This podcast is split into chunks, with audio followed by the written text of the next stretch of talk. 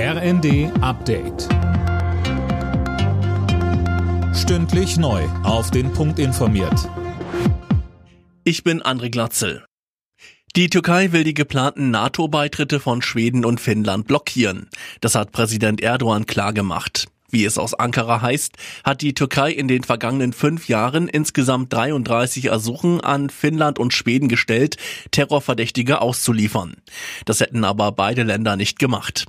Delegationen aus beiden Ländern sollten sich nicht die Mühe machen, in die Türkei zu reisen, um seine Regierung von den Beitrittsgesuchen zu überzeugen, so Erdogan.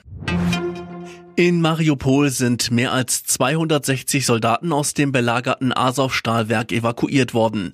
Sie wurden laut ukrainischem Verteidigungsministerium in ein russisch kontrolliertes Gebiet im Osten des Landes gebracht. Geplant sei, die Soldaten zu einem späteren Zeitpunkt auszutauschen, heißt es. Nach der NRW-Wahl werten die Berliner Parteizentralen jetzt das Ergebnis aus. Zu den großen Gewinnern gehören neben der CDU auch die Grünen. Sie haben jetzt mehrere Optionen für eine Regierungskoalition, sowohl für Schwarz-Grün mit der CDU als auch ein Bündnis mit FDP und SPD.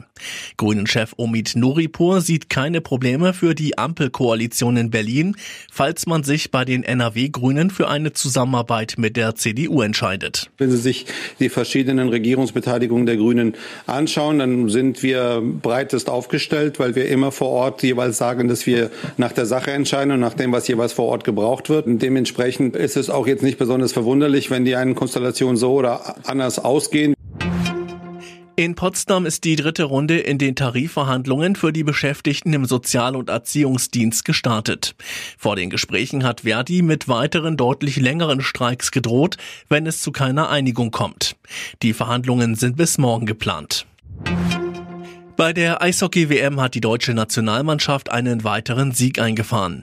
Im dritten Vorrundenspiel setzte sich das DEB-Team mit 3 zu 2 gegen Frankreich durch. Alle Nachrichten auf rnd.de